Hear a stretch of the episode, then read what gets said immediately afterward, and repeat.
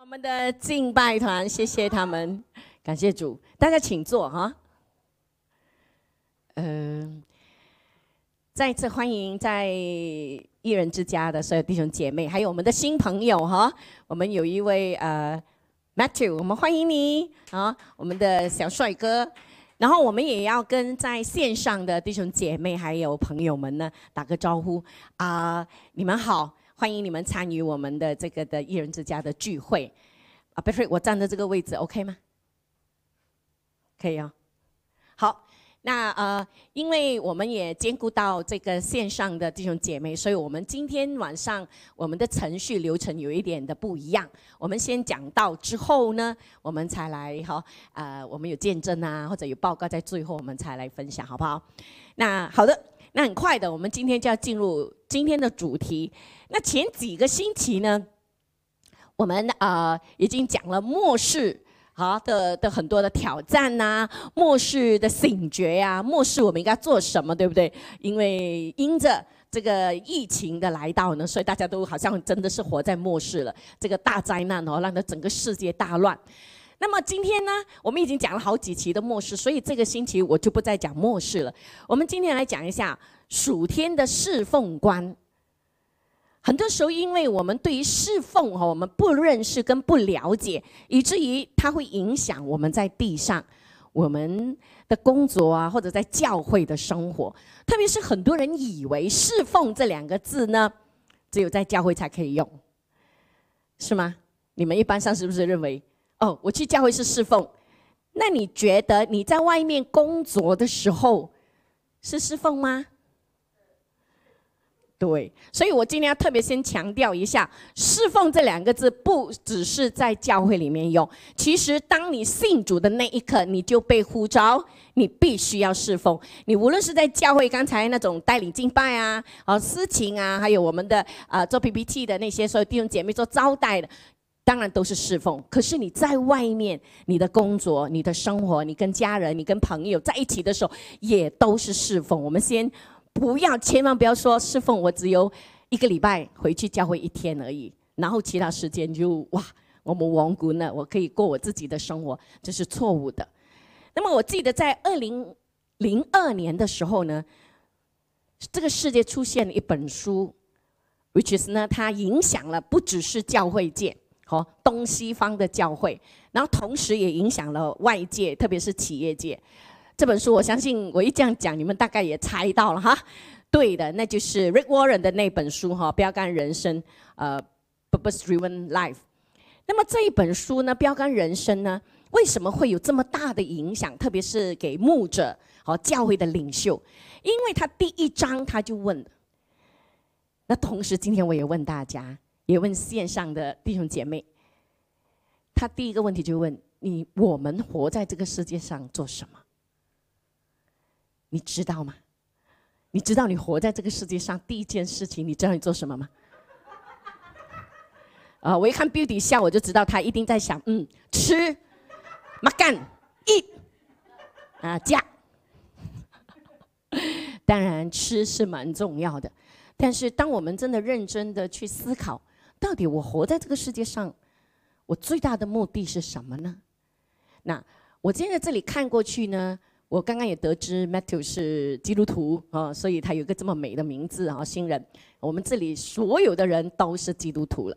那么，当我们说我们信主的时候，你被呼召，你决定信耶稣的那一刻起呢，其实我们生命最重要的，你要回答这个问题，就是一个侍奉神的人生。侍奉神的人生，并不代表只是在教会，包括我们在外面。你一天的二十四小时，一个星期七天，一年三百六十五天，到你死的那天为止，你不要说侍奉啊，侍奉是牧师的工作，侍奉是呢啊 v i n n 这些领袖的工作。No No No，我们每一个人刚一信主的时候，我们就被就被呼召去侍奉了。当然，侍奉有两个层面，一个呢像我们这些牧者啊、领袖啊，就全职侍奉，对吗？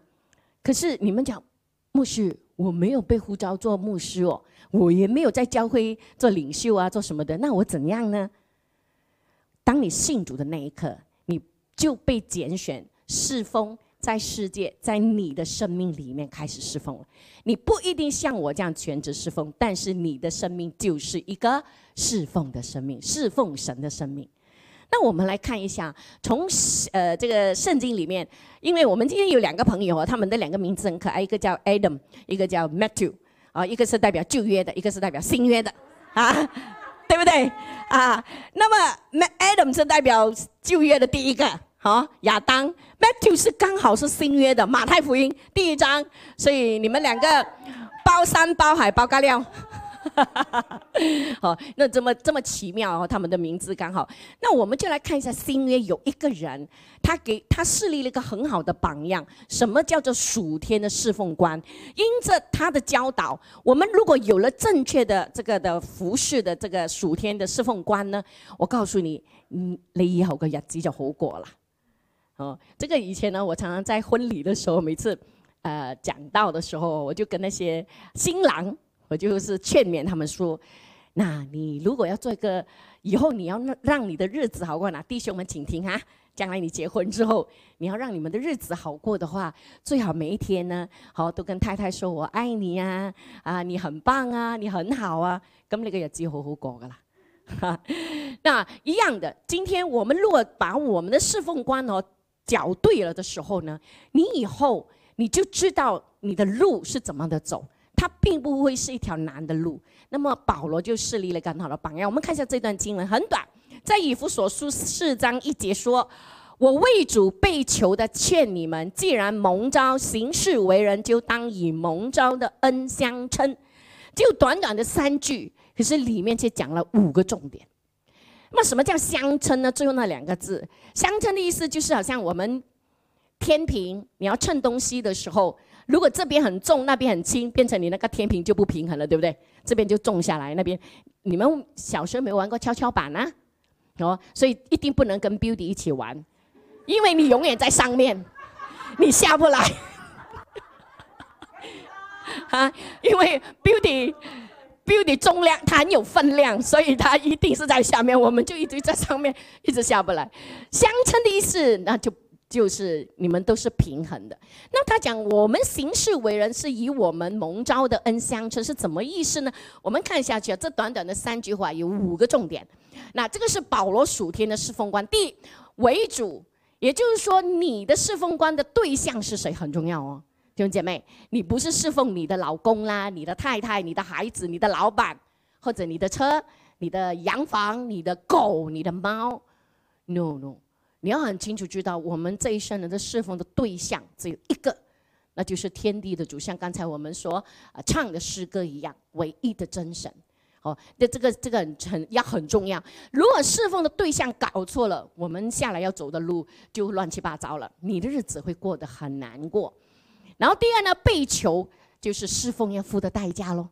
保罗他当时写这封信哦，劝导我们的时候，他还是坐着牢的嘞。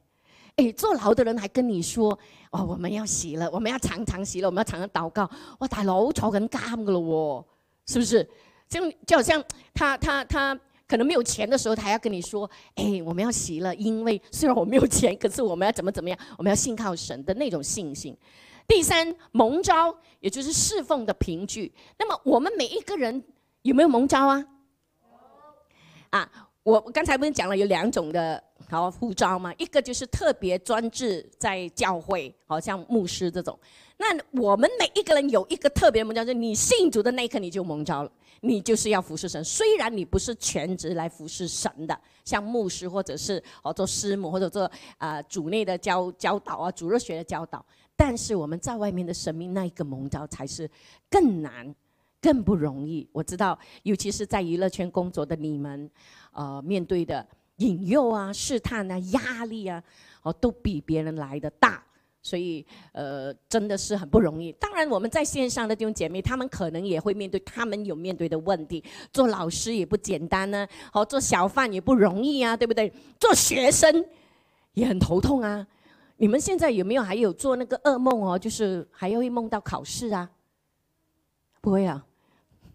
我知道有人会哦，就是那个那个考试的那个噩梦，好像在梦里面会觉得啊，你交了一张白卷，很怕的那种感觉。所以我们每一个人都是蒙召的。你你知道吗？当我们被我们在见主的那一刻哈，我们这一生人有两个的怎么讲审判的，你知道吗？第一个审判就是选你是不是山羊还是绵羊，也就是你上天堂还是下地狱，这个很重要咯。好了，那你选了之后，你真的是属神的，你可以上天堂。但是在天堂里面还有一个审判的我，那个审判就是我们在地上的工作，我们在地上的侍奉。那个审判是说，其实不叫审判，那个是叫奖赏。你有服侍。啊，那你就有奖赏；你没有服侍，你就没有奖赏了。这样子，那好，那么第四呢，就是我们侍奉的内容是什么？行事为人。等下我会再讲解啊。最后呢，蒙召的恩相称，也就是我们侍奉的程度到哪里？今天哇，我们觉得哇，今天敬拜很棒哦。当然啦，维尼老师是唱歌的，来叫我来带领敬拜，你们全部在那边笑了，因为我的长处不在唱歌。